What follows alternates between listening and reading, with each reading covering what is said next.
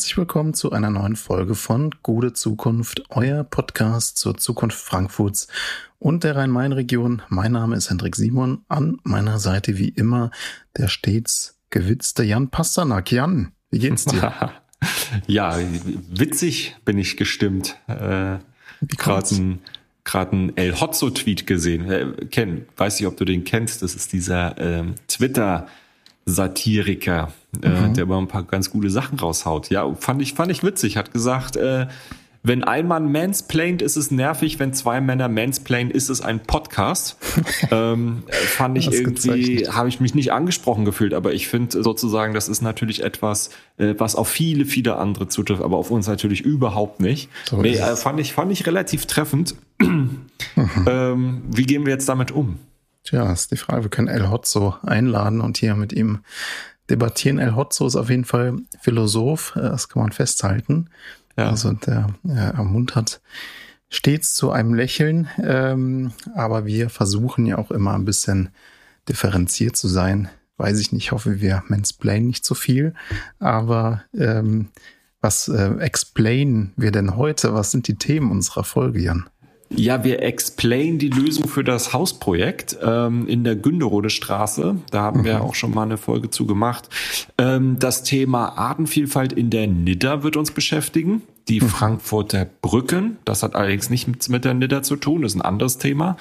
Und Klimaschutz ist beim HR angemahnt worden durch Umweltverbände. Das ist eine ganz interessante Debatte zum Thema Pressefreiheit, die daraus entstanden ist. Und dann haben wir noch ein kurzen Ausblick, ein kurze Replik eigentlich auf das Thema Sicherheit im queeren Viertel in Frankfurt. Sehr schön. Und ich habe jetzt hier ja, gerade auch noch ein El Hotzo, El Hotzo geschrieben, Cars. So ein krasser Film. Einfach eine Welt, in der alles komplett auf Autos ausgerichtet ist. Unglaublich. Das ist echt absolut unvorstellbar. Ja, ist unvorstellbar. Wir sollten ja Visionen entwickeln, in der so etwas möglich ist. so ist es. Und das ist natürlich ähm, ein wunderbarer Übergang zu den Kontakten. Äh, ihr könnt uns nämlich gerne adressieren mit euren eigenen Zukunftsvisionen. Kontakt at gutezukunft.de ist, steht euch immer offen. Meldet euch, schreibt uns Anmerkungen, Kritik, Kommentare. Immer sehr gerne. Was wollen wir hier mal besprechen im Podcast? Und in diesem Sinne würde ich sagen, rein in die Folge. Viel Spaß euch.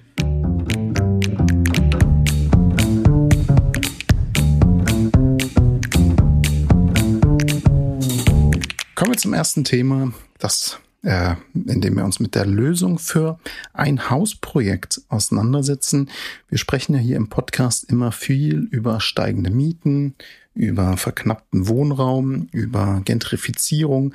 Das ist ein Riesenproblem, ähm, gleichzeitig besonders frustrierend, weil wir auch einen äh, hohen Leerstand in, in Frankfurt haben. Ja, so gut 5000 Wohnungen, wenn nicht mehr. Ja. Das ist natürlich besonders skandalös ähm, mit Blick auf Menschen, über die generell relativ wenig gesprochen wird, nämlich Obdachlose. Und auch in Frankfurt gibt's ähm, laut Angaben der Stadt derzeit zwischen 400 und 500 geschätzt obdachlose Menschen auf den Straßen, die dort äh, Wind und Wetter ausgesetzt sind. Das wird natürlich mit dem Klimawandel und den Extremtemperaturen nach oben und unten immer noch dramatischer. Also sind besonders natürlich auch Notunterkünfte und Übergangswohnungen wichtig. Hier sagt die Stadt, es kommen noch mal etwa 3000 Menschen in der Statistik drauf, die derzeit in Übergangswohnungen oder Notunterkünften leben. Das sind häufig also offizielle Übernachtungsstätten, die dann genutzt werden können. Es gibt aber auch noch andere, nämlich von den obdachlosen Menschen selbst angeeignete Wohnräume. Und ein Beispiel ist das besetzte Haus im Gallus in der Günderoder Straße 5. Hier leben seit Dezember circa 40 Menschen und die sahen sich jetzt aber, ja, im Grunde stets der Gefahr der Räumung ausgesetzt. Genau. Ähm, ist ja auch irgendwo logisch, ne? Das Haus gehört ja nicht ihnen, sondern der FAZ, also damit auch nicht der Stadt, sondern es ist wirklich ähm, im Privateigentum. Ähm, das wurde dann nach der Besetzung der Initiative zunächst einmal erlaubt, dass die da bleiben können bis Ende April. Später hieß es dann bis 12. Mai, aber ähm, diese Verlängerung ist dann eben äh, nicht weiter äh, gezogen worden ähm, mhm. und insofern mussten die dann auch äh, perspektivisch das jetzt verlassen. Und das ist dieses frühere Wohnhaus, das steht direkt an der S-Bahn-Station Galluswarte ähm, hat man bestimmt schon mal gesehen, wenn man da vorbeigefahren ist. Und das sollte eben im Zuge der Neubebauung des äh, Zeitungsviertels, hat man das äh, so ein bisschen genannt, weil dort FAZ, FMP und FR ihren Sitz hatten, äh, sollte das abgerissen werden. Mhm. Und ähm, durch 500 Wohnungen, glaube ich, und darunter auch 177 öffentlich geförderte sowie ein Bürohaus ähm, und zwei Kitas, die dort geplant sind, ersetzt werden also ein größeres äh, Stadtentwicklungsprojekt. Und mhm. dann auf dem Nachbargrundstücken, da will die Stadt dann eine Grundschule samt Sporthalle bauen, also auch an die soziale Infrastruktur wird da gedacht, beziehungsweise tut sich was in die Richtung. Und die Stadt will eben dort auch äh, den Betrieb der Schule ähm, aufnehmen und mhm. beginnen 2026 mit dem Bau. Also von daher äh, war jetzt sozusagen die Frage, wie geht's jetzt eben dann konkret auch weiter? Mm, das heißt, die äh, BewohnerInnen müssen äh, wohl oder übel jetzt leider das äh, Gebäude verlassen. Jetzt genau. gibt's aber eine Lösung, oder? Also ja, das da ist das Gute. Ähm, da gab's jetzt Verhandlungen. Die Baudezernentin, Immobiliendezernentin hat sich da eingebracht und sie können jetzt nach Höchst ziehen. Ähm, da gibt's einen städtischen Gebäudekomplex, in den sie jetzt erstmal einziehen können. Und das wurde auch verhandelt unter anderem mit der Aderkantine. Die ist im Bockenheim ja in der Agentur für Arbeit, ähm, bieten die Mittagstisch an und sind aber auch ansonsten gesellschaftspolitisch sehr umtriebig, ähm, dem Kollektiv Freiräume statt Glaspaläste und dem Project mhm. Shelter, das man ja auch schon aus unterschiedlichen Kontexten kennt, die eben mit Silvia Weber, der Immobilien- und Baudezernentin gesprochen haben und das ausverhandelt haben für die Gruppe. Und das ist eben eine ja, Unsicherheit, ähm, die damit zu Ende geht für die BewohnerInnen, die Aktivistinnen. Ähm, und die finden eben jetzt eine neue Unterkunft. Und ich finde, das ist ehrlich gesagt auch eine Auszeichnung für die Stadt. Denn ähm, ja, es zeigt, dass man das Problem anerkennt und dass man mhm. sich verantwortlich fühlt. Ja, es gibt Zwänge, die sind in unserem System so, wie sie sind ähm, dass Privateigentum eben Privateigentum ist. Und das kann man alles kritisieren, ist aber eine längliche Debatte. Das kann man irgendwann äh, machen, wenn man äh, sozusagen sich die Zeit dafür nimmt, die Zeit dafür hat. Aber konkrete Probleme müssen eben auch konkret gelöst werden und dass hier die äh, Stadt sagt, hey, wir bemühen uns, wir kümmern uns. Ähm, das finde ich sehr, sehr gut.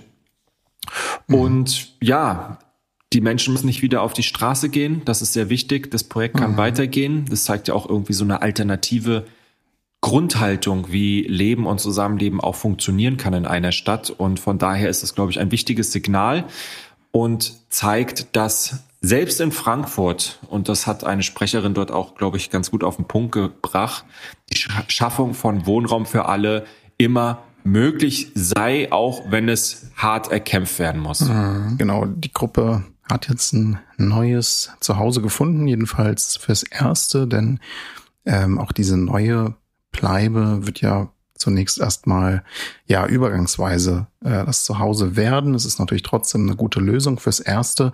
Ähm, wie lange genau jetzt eigentlich diese neue äh, Bleibe dann bewohnt werden kann, ist bislang noch offen, soweit ich weiß. Gleichzeitig sind jetzt natürlich BewohnerInnen auch unter Zeitdruck, jetzt das alte ähm, Haus in der Günderode Straße zu verlassen. Genau, du hast schon gesagt, also es gibt einerseits äh, da Lob, auch aus der Initiative, dass da jetzt ein Weg gefunden wurde. Es ist ja gerade in Frankfurt in dem, mit dem enormen äh, ähm, Wohnmarktdruck einfach schwierig, äh, was zu finden, aber gleichzeitig ist es eben doch möglich, wie auch das Beispiel zeigt. Ähm, ein bisschen hat sich die Initiative dann aber auch kritisch geäußert zu diesem neuen Bauprojekt, ähm, den Hellerhöfen. Da äh, wurde jedenfalls kritisiert aus der Initiative heraus, dass zu wenig geförderter Wohnungsbau entstehe. Sie haben eher eine Quote von mindestens 60 Prozent Sozialwohnungen gefordert. Ist natürlich eine löbliche Forderung. Ähm, gleichzeitig, ja, du hast es schon gesagt, ist natürlich das Problem, ähm, wie man das, äh, wie man da verschiedene Interessen miteinander verbindet. Äh, Privateigentum ist das Stichwort. Gleichzeitig natürlich auch die große Debatte darum, das Privateigentum natürlich auch verpflichtet, Artikel 14 Grundgesetz. Und ich glaube, wir hatten schon mal darauf verwiesen, das sind ja auch ähm, größere Debatten, die zum Beispiel in Jena in einem Sonderforschungsbereich derzeit diskutiert werden. Wie ist eigentlich die Zukunft des Privateigentums gerade bei Grundbedürfnissen wie dem Wohnen? Aber das sind, wie du es schon sagst, ähm, Debatten, die natürlich langfristig geführt werden müssen. Hier musste jetzt sehr kurzfristig eine Lösung gefunden werden. Und ähm, insofern erstmal gut, dass es hier eine Übergangslösung gibt. Aber natürlich löst das das Grundproblem nicht abschließend. Wir bleiben auf jeden Fall dran und schauen uns an, wie hier auch in diesem neuen Zuhause die Situation für die äh, vormals obdachlosen Menschen weitergeht. Genau. Kommen wir zu einem anderen Thema, ähm, ein ganz anderes Thema. Es geht um die Artenvielfalt in der Nidda. Ähm, über die, Nidda haben wir gar nicht so viel gesprochen. Das stimmt, ja. In der Vergangenheit, ähm, obwohl das eigentlich ein, finde ich, ein sehr wichtiger Fluss in Frankfurt ist. Alle kennen natürlich den Main, aber es gibt noch einen zweiten großen Fluss, das ist die Nidda. Wir wohnen ja direkt da an der Nidda. Das ist für uns ja eigentlich in jeder Mittagspause, wenn ich mal zu Hause arbeiten kann, gehe ich eigentlich ganz oft zur Nidda. Also es ist für mich fast ein stärkerer Bezug mittlerweile zur Nidda als zum Main tatsächlich. Ja, ja, ja, für mich auch. Ich bin, ähm, das ist meine Sto Joggingstrecke seit 17 mhm. Jahren. Und äh, für viele Menschen, die im Frankfurter Nordwesten wohnen oder überhaupt auch im Norden, ähm, ja, ein ganz wichtiger identitätsstiftender mhm. Ort. Ähm, und da findet eben jetzt äh, systematisch eine Renaturierung statt. Äh, die streitet weiter voran.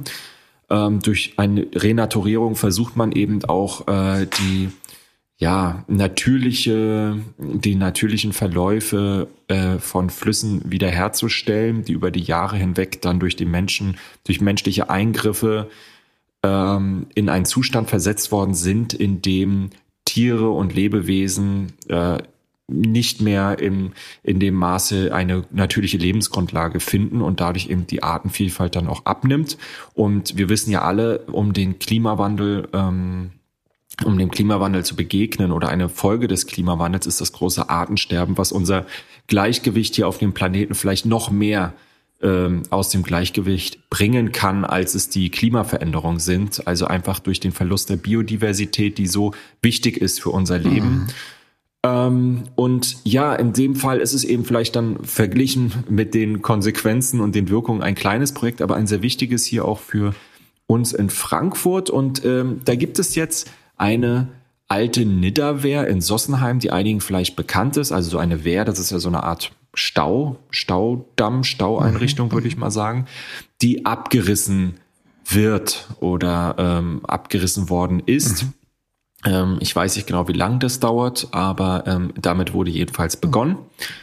Und mit der Baumaßnahme wird die Durchgängigkeit für die Fische und andere Wasserlebewesen gewährleistet. Ne? Also da, wo vorher eben ein großes Bauwerk stand, ähm, was die Durchlässigkeit eben mhm. verhindert hat, mhm äh, wird das jetzt äh, wieder zurückgefahren, zurückgebaut und die Artenvielfalt in der Nidda dadurch gestärkt. Und ähm, ja, dafür ist es sicherlich auch ähm, für den Menschen dann ein Vorteil, denn wenn der neben der, neben der neben dem Klimawandel ist eben die Biodiversität die größte Bedrohung und insofern ist es nur logisch, dass man eben versucht, diese ähm, Herausforderung durch solche Maßnahmen äh, zu, be, zu bewältigen. Genau, also es ist, das wurde ja auch bereits in Rödelheim äh, gemacht mit dem mhm. Mühlgraben. Äh, gleichzeitig auch da jetzt die Möglichkeit für die Fische eben diese Wehranlagen zu umgehen.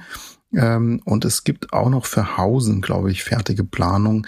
Also das äh, betrifft jetzt nicht nur Sossenheim, sondern verschiedene Stadtteile äh, ist eine gute Maßnahme, um, wie du sagst es schon, einfach die Artenvielfalt an der Nidda zu stärken. Und die Nidda ist auch einfach, es ist ja wirklich ein, ein Fluss, der verschiedene Stadtteile vom Norden bis äh, nach Frankfurt Höchst miteinander verbindet. Da kann man im Sommer einfach wunderbar mit dem Fahrrad äh, mal die Strecke lang fahren und das ist äh, teils, finde ich, äh, dann auch Richtung Höchst hat das ziemlich roughen, schon wilden ähm, ähm, Style. Ja. Also es ist schon wirklich ähm, ja, ein ganz tolles Stück äh, Frankfurter Natur. Deswegen ist es ja auch wirklich auch ein Freizeitwert. Ja, ne? Genau. Also wird jetzt entdeckt von vielen Menschen, die das für sich zu so einem Ausflugsziel entwickelt haben. Ganz wichtiger Ausflugsort für FrankfurterInnen. Wobei, das ist natürlich dann auch immer genau das, was dann wiederum gegenteiligen Effekt hat. Ne? Mhm. Ähm, weil je mehr Menschen eben diese Bereiche nutzen,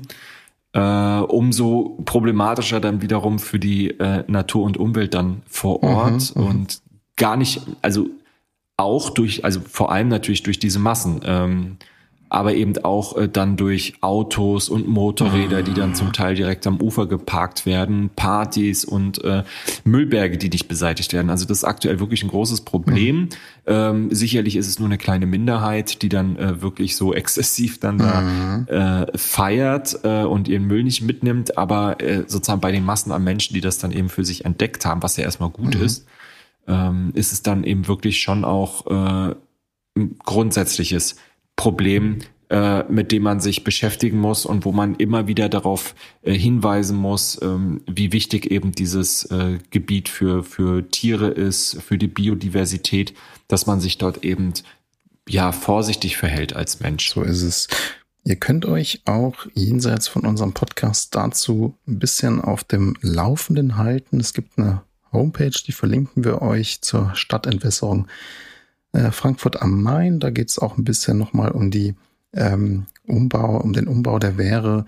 Ähm, und da wird man wahrscheinlich euch auch nochmal auf dem Laufenden halten. Wir halten euch natürlich auch äh, weiter auf dem Laufenden, wie es in Sossenheim, aber auch in den anderen äh, Stadtteilen weitergeht. Ja, und damit kommen wir zu unserem nächsten Thema, der Vision Frankfurter Brücken. Wie gesagt, man kann daran denken, dass es um eine Brücke über die Nidder geht, aber das ist nicht der Fall, sondern es geht um Wohnraum. Denn Wohnraum, wir haben es vorhin schon gesagt, ist in Frankfurt extrem knapp. Eine große Zukunftsfrage und viele überlegen sich halt, wie kann man damit umgehen. Und ich denke schon, dass es ein Problem ist, dass wir immer nur in den bestehenden Strukturen denken.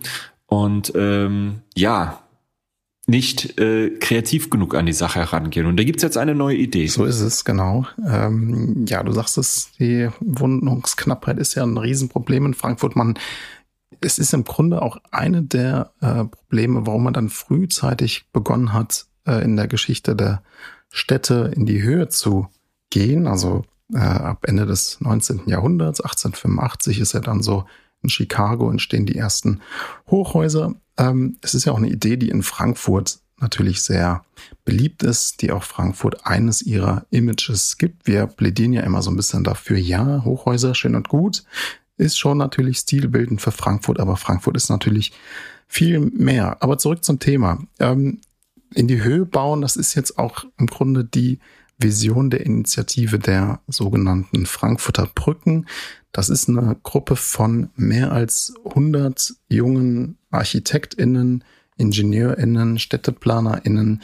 Äh, und die haben im Grunde die Idee entwickelt, dass man äh, begrünte Brückenlandschaften in Frankfurt baut, also sozusagen eine zweite Ebene auf Brücken ähm, und auf diesen Brücken eben Häuser baut, Plätze baut äh, und damit letzten Endes ein Netzwerk von Brücken schafft, das sich quer durch Frankfurt erstrecken soll und, so will es diese Zukunftsvision, Wohnraum für 35.000 Menschen bietet. Also schon eine extrem visionäre ja. äh, Perspektive. Das muss man so sagen. Die ökologischen Aspekte werden da auch äh, mit in den Vordergrund gerückt. Also es soll autofrei sein. Statt privatem Autoverkehr sollen Menschen vor allem zu Fuß gehen können äh, oder auf selbstfahrende Autos zurückgreifen können. Äh, die Brücken sollen auch Cafés, Supermärkte, Restaurants, Grünflächen beherbergen, äh, um eben das städtische Leben zu bereichern. Darunter äh, unter anderem geht es dann auch um die Nutzung von Regenwasser und Abwärme von Rechenzentren, also so ein äh, Kreislaufwirtschaft und ähm, Klimaneutralität die hierdurch eben äh, auch vorangebracht werden soll. Genau, also es ist erstmal klingt das extrem gut. Es ist in der Fachwelt, ja, muss ich auch sagen, es ist in der Fachwelt so ein bisschen umstritten. Also ich meine, mhm. ähm, manche ExpertInnen sind von der Vision richtig begeistert. Ähm, da hatte ich von einem Darmstädter Professor, glaube ich, gelesen, der das äh, sehr, sehr gut findet. Ähm, andere StadtplanerInnen sind ein bisschen ja, pessimistischer, weiß nicht, ob man realistischer sagen kann. Ähm, also Thorsten Becker, der ja auch bei uns schon im Podcast war, ähm, fand die Idee zum Beispiel auch äh, sehr positiv, dass überhaupt sich äh, junge Leute, das sind ja viele junge Leute, nicht nur, aber äh, zu weiten Teilen da eben ähm, ja, so zukunftsgerichtete Überlegungen anstellen. Er war ein bisschen skeptischer allerdings und hat darauf hingewiesen, naja, also das hat natürlich auch negative Auswirkungen dann auf das Straßenleben. Die Erdgeschosse kann man seiner Meinung nach dann eigentlich gar nicht mehr nutzen, äh, weil die natürlich total im Schatten stehen dann letzten Endes. Also er war da mm, ein bisschen ähm, zurückhaltend mit Euphorie und hat dann eher dafür argumentiert, man soll kleinere, besser kontrollierbare Projekte äh, nach und nach äh, aufeinander ja. äh, anbinden und äh, vielleicht im Maßstab so ein bisschen, ähm, ja, ein bisschen kleiner das Ganze angehen. Das menschliche Maß, ja. Ich finde, ähm, an der Stelle, also ich finde, es hat ehrlich gesagt auch noch eine ganze Reihe von negativen Aspekten, wenn du drüber nachdenkst. Also du hast es eben so ähm, kurz gesagt mit mhm. negativen Auswirkungen auf das Straßenleben, aber mhm.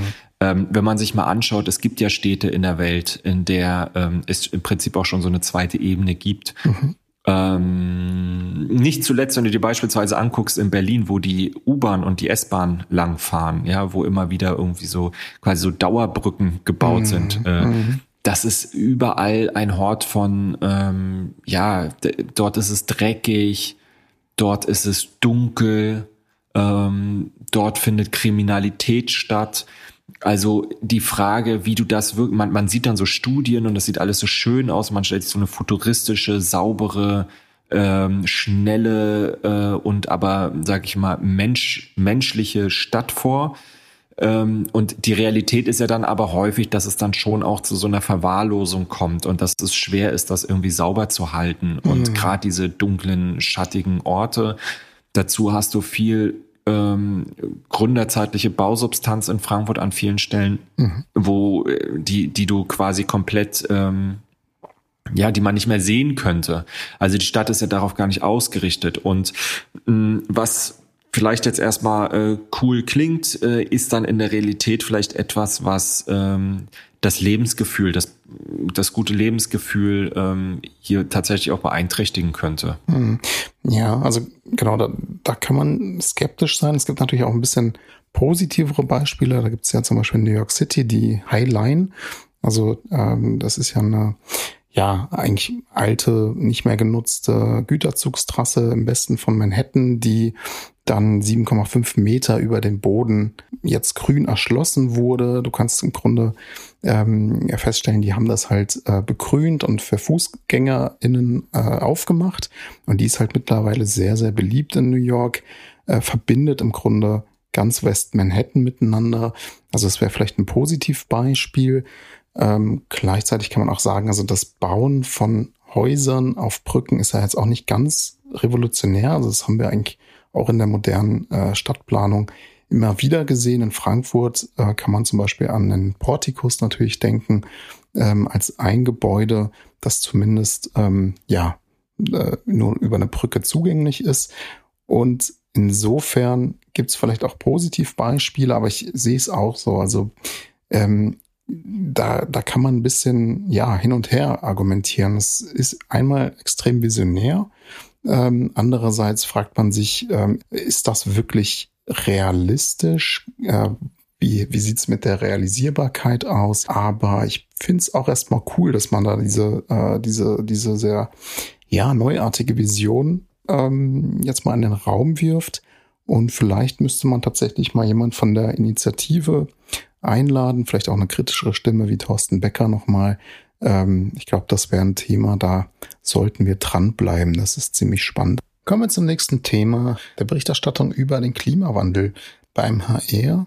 Es gibt jetzt verschiedene Umweltverbände, die sich an den HR gewendet haben in einem Brief und vom HR fordern, er solle mehr über die Tragweite der Klimakatastrophe und des Artensterbens berichten und damit auch, äh, so heißt es in dem Brief, zu einem Bewusstseinswandel mhm. in der Bevölkerung beitragen.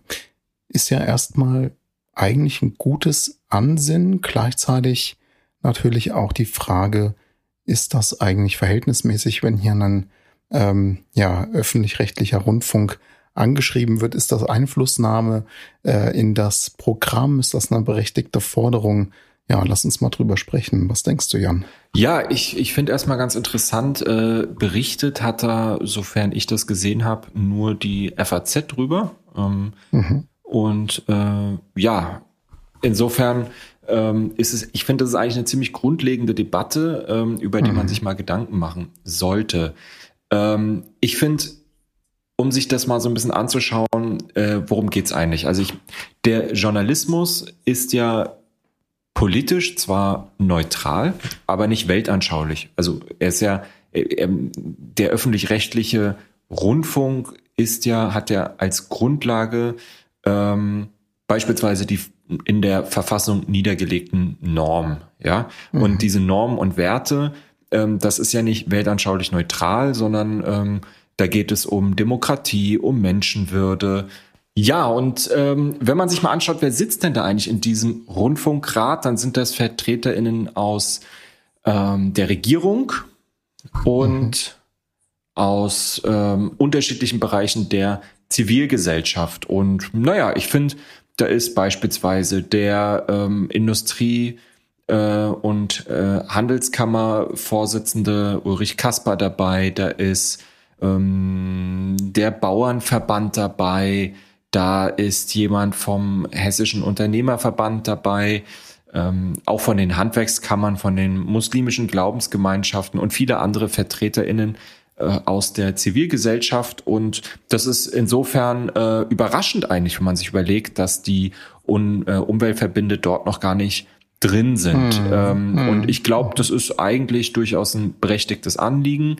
Ähm, wie gesagt, es geht darum, nicht äh, die Berichterstattung irgendwie direkt oder die, die Pressefreiheit einzuschränken. Diese, diese Macht hat der Rundfunkrat auch gar nicht, sondern es geht mhm. eben darum, bei der Programmgestaltung, äh, ja, gesellschaftliche Interessen auch abzubilden, ein Stück weit, ja, damit eben der äh, öffentlich-rechtliche Rundfunk auch ähm, die Dinge thematisiert und die Informationen neutral und gut recherchiert natürlich bereitstellt, die für die Gesellschaft relevant sind. Immerhin kost, lässt sich die Gesellschaft das ja etwas kosten.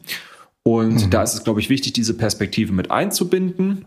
Und ich glaube, die Angst, dass dort dann eben äh, ja Einfluss genommen wird auf äh, wirklich konkrete Berichterstattung einzelner Journalistinnen, die ist ähm, unberechtigt äh, und insofern sie durch die Umweltverbände intendiert war, ist es natürlich abzulehnen.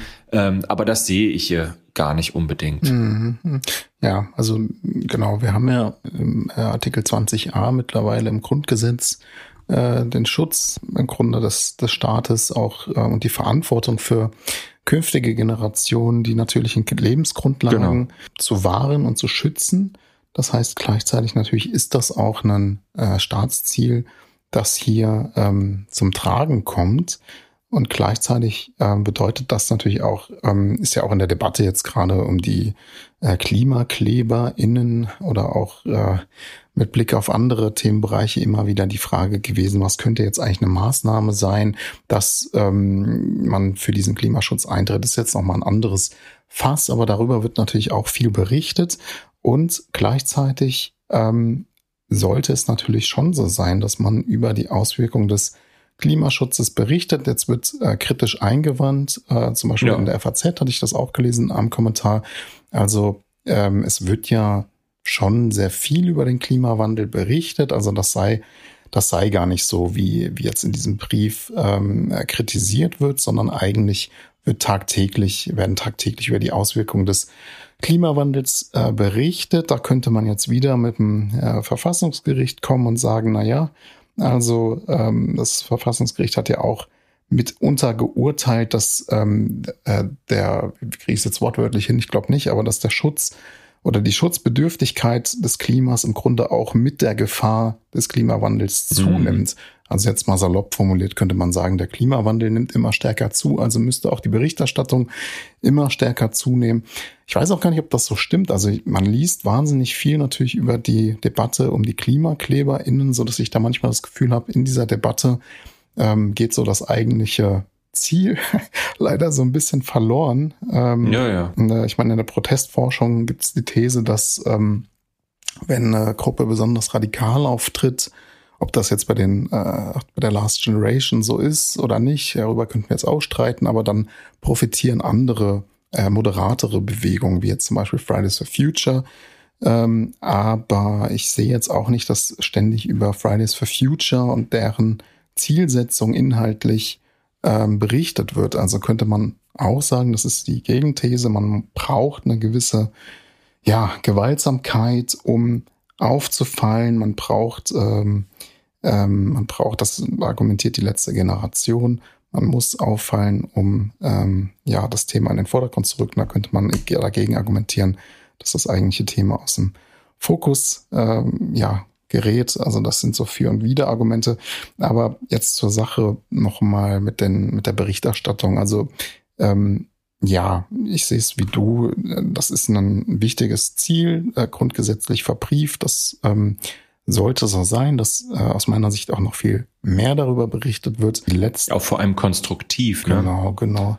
Wenn man sich so die letzten Debatten anschaut, also ähm, und da muss man, kann man dann auch natürlich Medienkritik äh, mal anstellen. Also wenn man sich so die Bildzeitung anschaut, wie die jetzt zum Beispiel ähm, eine Agenda gegen äh, zum Beispiel Habecks ähm, Heizungsvorhaben. Ähm, mhm. Natürlich kann man das ähm, kritisieren, man kann auch diskutieren, ob das sozialverträglich war oder ob das ähm, zu ambitioniert war, kann man ja alles machen. Aber diese Agenda, die die Bildzeitung aus meiner Sicht da gefahren hat, ähm, oder auch ähm, jetzt die letzte Generation mit RAF-Terroristen gleichzusetzen, das ist halt schon, das ist dann wirklich ein Level, wo man sich schon fragt, okay, die Berichterstattung ist da teilweise wirklich sehr einseitig und überhaupt nicht konstruktiv. Ja, und ähm, ich finde sozusagen, es ist, äh, wir, wir machen jetzt auch gerade wieder so ein Stück weit den Fehler, dass wir ähm, über das allgemeine Thema äh, Klimaschutz ähm, reden mhm. und direkt auf sozusagen die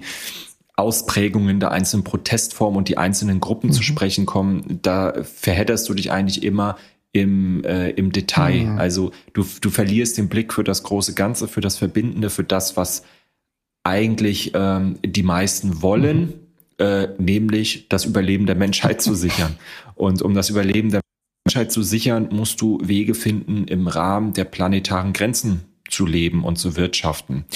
Und äh, es gibt, es gibt äh, einen grundgesetzlichen Auftrag im Grunde in diese Richtung. Es gibt äh, haufenweise Verträge, ähm, zu denen sich ähm, die Bundesrepublik Deutschland, die Europäische Union, viele andere Länder äh, committed haben. Mhm.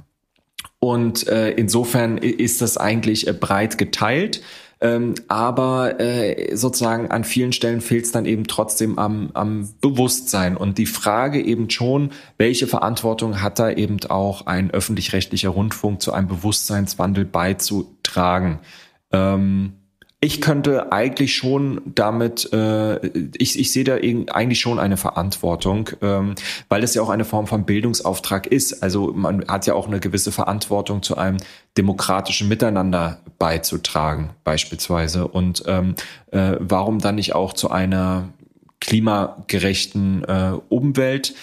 Ähm, was jedoch nicht heißt, dass man einzelne Parteien, einzelne Projekte, einzelne ähm, Maßnahmen jetzt irgendwie agitativ äh, nach vorne stellen soll, sondern dass man die kritisch konstruktiv beleuchtet, dass man ihnen Raum einräumt und dass man den Menschen dann eben auch wirklich die Möglichkeit gibt, sich ein reflektiertes Bild zu machen, möglichst jedoch vor dem Hintergrund der geteilten Grundhaltung und der Grundwerte, dass es ähm, sinnvoll ist, ähm, ja, diesen Planeten beziehungsweise die Menschheit vor dem Untergang zu bewahren. Mhm. Und äh, das ist einfach so, es gibt Kipppunkte, die, wenn sie einmal einsetzen, ähm, ja, Dinge unwiederbringlich zerstören. Also das versteht eigentlich jedes Kind. Mhm. Also jedes Kind versteht, äh, wenn, also mit ein, anderthalb Jahren fängt es das an, dass sie verstehen, wenn etwas kaputt ist, ist etwas kaputt. Mhm. Es geht dann nicht mehr zu reparieren. Wenn etwas gebrochen ist, kannst du es nicht immer unbedingt wieder, oder eine Seite abgerissen ist, kannst du es nicht wieder in den ursprünglichen Zustand so einfach herstellen. Mhm.